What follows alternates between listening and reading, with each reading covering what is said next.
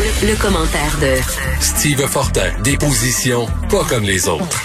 Steve, on a parlé de Charlie Hebdo hier. Euh, bien sûr, c'est le procès qui s'ouvre aujourd'hui et ça va relancer tout le débat sur la liberté d'expression. Euh, il y a des gens de Charlie Hebdo, des survivants du massacre, qui disent que on, loin, loin d'avoir avancé, on recule.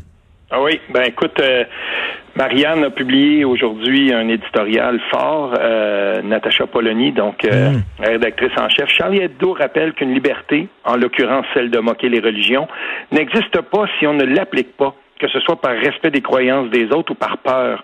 Pour avoir affirmé cela, en notre nom à tous, les dessinateurs de Charlie Hebdo sont morts. Ils sont morts parce qu'ils étaient seuls. Puis je vais dire un truc, OK? J'ai remercié un, des, euh, un de mes euh, contacts sur Facebook qui m'a rappelé ça. Au début de l'année, cette année, euh, HBO a acquéri les droits d'une série très, très satirique et, ma foi, euh, on va le dire parfois vulgaire, qui s'appelle South Park. Je suis sûr que tu as déjà écouté ben, J'adore, j'adore. Je suis un fan fini de South Park. OK. Une étude empirique de tous les épisodes a montré que euh, quand ils ont acquéri ça, on en avait retiré cinq des épisodes. Cinq épisodes pendant lesquels on se moquait ou qu'on représentait Mahomet. La même étude a montré qu'il y avait au minimum 54 épisodes pendant lesquels on se moquait du Christ. Euh, il y en avait là-dedans de la Vierge Marie, on se moquait de Moïse, 54 épisodes. Aucun, aucun n'ont été censurés.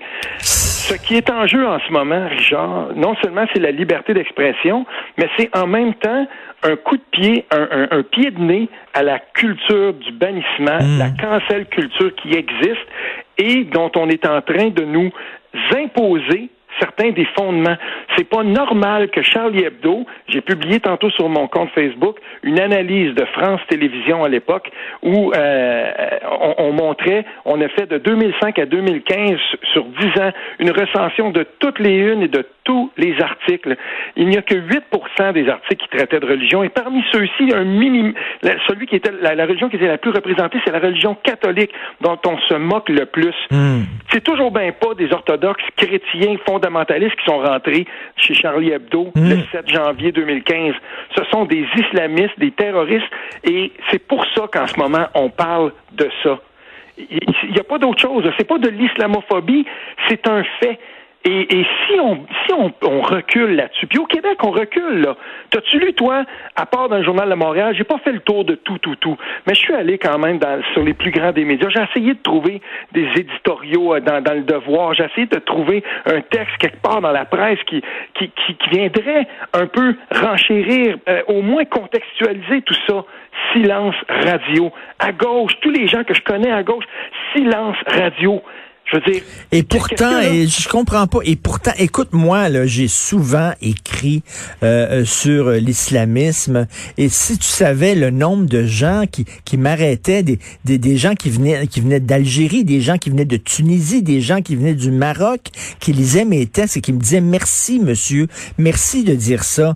Euh, je suis musulman, mais ces gens-là, les extrémistes, ils empoisonnent notre vie. On a quitté notre pays pour venir ici parce qu'on en avait ras-le-bol. Euh, ils sont pris en otage aussi, les musulmans, les arabes, ils sont pris en otage par, par ces gens-là et euh, il faut les dénoncer. C'est pas du racisme. Oui, c'est vrai, mais d'un autre côté, il faut quand même l'admettre, c'est pas évident euh, en Occident présentement d'être un musulman, justement parce mhm. qu'il y a ça et parce qu'il y a aussi une représentation parfois faussée, biaisée de cette religion-là. À toutes les fois que j'ai l'occasion de le faire, puis sur ta tribune et d'autres tribunes aussi, je le dis, il faut jamais perdre de vue que la majorité, l'écrasante mhm. majorité de nos concitoyens musulmans sont comme les catholiques et comme dans ben bien d'autres jeunes, sont non pratiquants, sont intégrés tout à fait à notre à, notre société et même ceux qui sont pratiquants, l'écrasante majorité aussi le font de manière tout à fait correcte, comme n'importe qui qu'on connaît. Ici là, c'est drôle à dire, mais moi j'habite dans une région où le catholicisme se porte somme toute assez bien. Les églises sont pas vides ici. Puis dans certains de nos villages, quand tu passes sur la principale, il y a des rangées de chars des deux bords de la rue, puis tu fais attention, c'est chacun notre tour. L'église est pleine. Et pourtant, j'ai rien contre ça. C'est pas de ça dont on parle. Mais dans le cas qui nous occupe ici, c'est pas normal, par exemple, que HBO achète South Park qui soit obligé de censurer les, les et, cette, cette auto-censure. On n'attend même pas, on le fait tout de suite. C'est pas normal qu'en ce moment ici au Québec, alors que on est dans ces mêmes débats-là nous-mêmes, on est dans ça aussi. C'est pas normal que la, plupart des médias se tiennent quoi, puis en parlent pas, puis qu'on contextualise pas ça. Ce qui est en jeu, c'est vraiment la pleine liberté d'expression et celle de critiquer tous les systèmes de pensée, toutes les religions. C'est pas normal, ça. Il faudra le dénoncer, il faudra continuer. Écoute, euh, il y, a un organisme qui s'appelle PEN aux États-Unis et ce sont mm-hmm. des, euh, des, des, écrivains qui euh, luttent pour la liberté d'expression. Et au lendemain du massacre de Charlie Hebdo, PEN a demandé à plein d'écrivains de signer une pétition pour défendre la liberté d'expression. Ils sont allés voir Michael Ondaatje, qui est un grand écrivain canadien. Mm-hmm. C'est lui qui a écrit Le patient anglais qui a été adapté au cinéma. Grand, grand écrivain. et Michael Ondaatje a refusé de signer la pétition en disant ils l'ont cherché. Ils ont provoqué les amis, ils l'ont cherché. Je ne suis pas Charlie. Écoute, ça m'avait tellement déçu de sa part. Oui, mais et ça, euh, en ce moment, euh, il faut le dire, on, s'en est parlé un peu hier, j'avais mhm. commencé là-dessus, mais euh, je, je, ne suis pas Charlie. Il y a un, un mot d'hier en ce moment qui existe en France. Il y a même un député de l'équipe de, de, de, Macron qui a insinué que justement, euh, il avait peut-être un peu cherché les gens de Charlie Hebdo.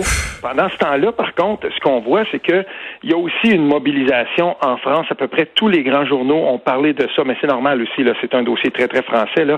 Euh, mais tu sais, et, quand je lis, quand je regarde ça, je regarde par exemple ce matin le Courrier international qui euh, qui va parler d'un texte absolument fondamental, qui euh, fondamental, Keenan Malik, qui écrit beaucoup dans le dans The Guardian, puis qui rappelle deux deux angles euh, importants de ça. Ça peut être tragique dans le monde musulman, même pour des musulmans eux-mêmes, quand ils vont par exemple se moquer ou en tout cas être critiques de l'islam. Ça on le savait déjà. Mais il y a aussi des gens dans certains pays où, où on est majoritairement euh, euh, de l'islam, où, euh, justement il y a des, il y en a des voix qui, qui ont quand même réussi à percer. Puis cette liberté d'expression là, jusqu'à un certain point, certains essaient de la gagner, puis il faut les appuyer. Mais tout à fait. Bien, écoute, il faut rappeler hein, qu'une députée libérale fédérale dans l'équipe de Justin Trudeau qui a déposé un projet de loi pour criminaliser le blasphème, c'est-à-dire que tu n'aurais plus le droit légalement de critiquer les religions. Écoute, ça c'est inquiétant là, parce qu'une religion c'est une idée. Moi, je peux critiquer le néolibéralisme, je peux critiquer le socialisme, le communisme, tu peux critiquer des, des religions. Une religion, c'est une idée, c'est pas une race. Non, ben exactement. Ça, c'est difficile à faire entrer dans la tête de mhm. plusieurs personnes. Puis c'est, ça devient un petit peu tannant parce que euh, moi, j'ai aucune aucune difficulté à critiquer euh, le, le, le, le fondamentalisme ou l'orthodoxie chrétienne catholique. Comme je le dis souvent, c'est, c'est actif ça, dans mon coin. Euh, et, et, et j'ai aucune j'ai aucune difficulté à critiquer ça. Je peux parler, par exemple, sans aucune retenue du fait que moi, je suis allé dans un collège pour garçons catholiques, puis que je suis, tu sais, je suis pas vieux là. Mais pourtant, j'ai connu ça, moi, à l'époque où euh, on descendait à la confesse, puis on allait se confesser. Je peux te le dire, on s'est tapé sur les cuisses avec cette affaire-là. Euh, on, a, on en a ri un coup quand même quand on a compris comment que ça fonctionnait, l'histoire de la confesse, je peux te dire ça. Mais tu sais, c'est, c'est, et, et, je veux dire, je suis encore de cette génération-là qui a connu ça. Ben, c'est drôle, hein?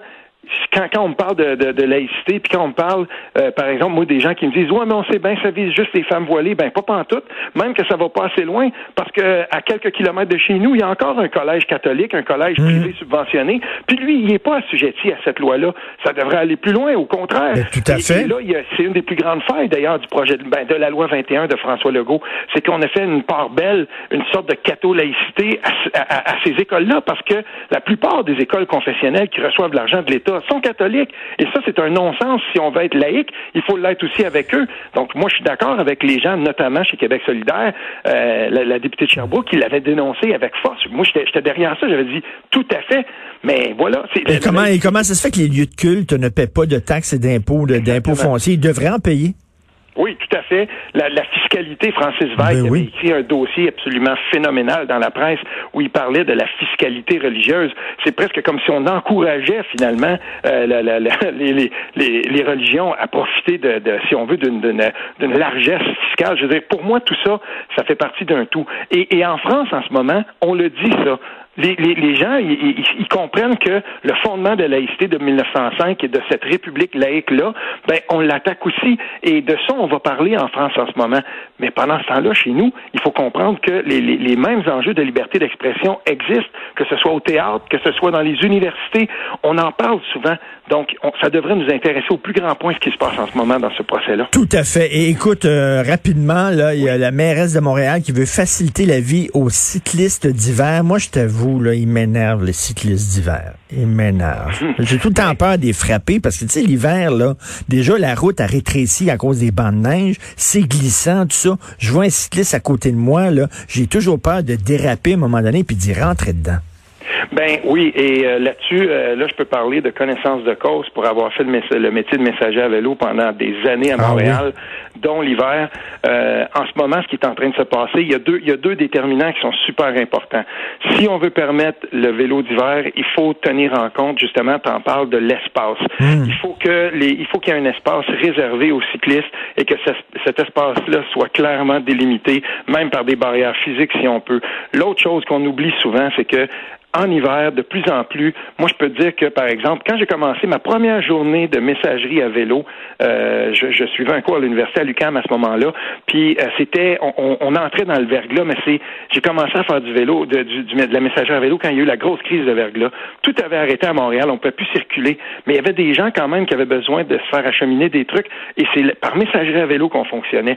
Puis c'est là que j'ai découvert ce métier-là, c'est quand même un peu étrange, et il y a une chose, de plus en plus, dans notre climat maintenant, il y a du verglas, il y a des conditions, mm. parfois c'est très mm. très froid, puis le lendemain c'est très chaud, c'est très chaud, puis le lendemain c'est très froid.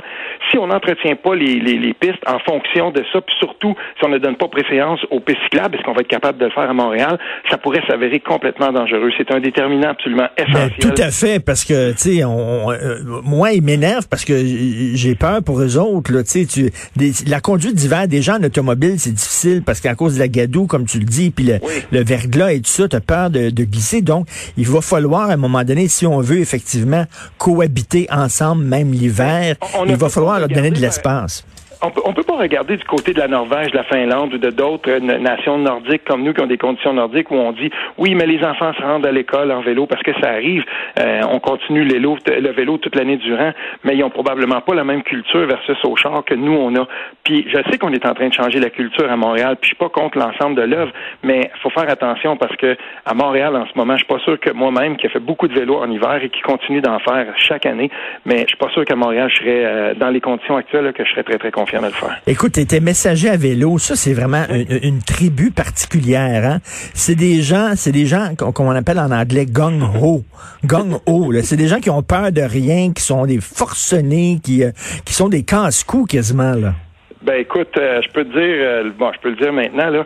Combien de fois sur Sherbrooke, un vendredi après-midi, les gens veulent avoir tout maintenant? Tu peux pas envoyer un, auto, un, courrier en, auto, ça bouge pas. Ah. Combien de fois je roulais sur la voie du milieu pour être capable de me rendre d'un point à l'autre? À un moment donné, dans ce dans ce métier-là, tu ne t'as plus de risques. Il y en a plus, tu les vois même plus. Puis euh, moi, j'étais tellement confiant que je continuais comme ça. Je peux me à, à 3h30, 4h en plein trafic sur Sherbrooke, en plein centre. Euh, c'était la meilleure voie pour moi pour fonctionner. C'est sûr qu'il n'y a pas une portière qui va t'ouvrir. C'était toujours à peu près dégagé. Fait que euh, Mais un, ça, prend, ça, prend un profil psychologique assez particulier pour être messager à vélo, en tout cas. Il y a, il y a, il y a des gens que j'ai rencontrés là-dedans qui étaient, par exemple, je sais pas, je me souviens d'un gars qui faisait du squeegee à un moment donné, puis il avait commencé ça, puis il avait fait un excellent messager à vélo. J'avais plein de monde à l'université. C'est comme ça que j'ai commencé. D'ailleurs, je voyais des gens dans une salle de classe. J'ai vu un gars qui était là, qui était habillé euh, courrier avec un radio euh, euh, à côté de lui qui était fermé. Puis dès qu'il sortait de son cours, plup, il rouvrait son radio, paf, il s'en allait travailler. J'ai dit, c'est génial ça comme job. Je veux faire ça. je l'ai fait pendant des années. C'est quasiment des mercenaires ces gens-là. C'est vraiment particulier. Merci beaucoup, Steve. Fortin, on continue à te lire, bien sûr, dans le Journal Montréal, Journal de Québec. Salut. Salut bien.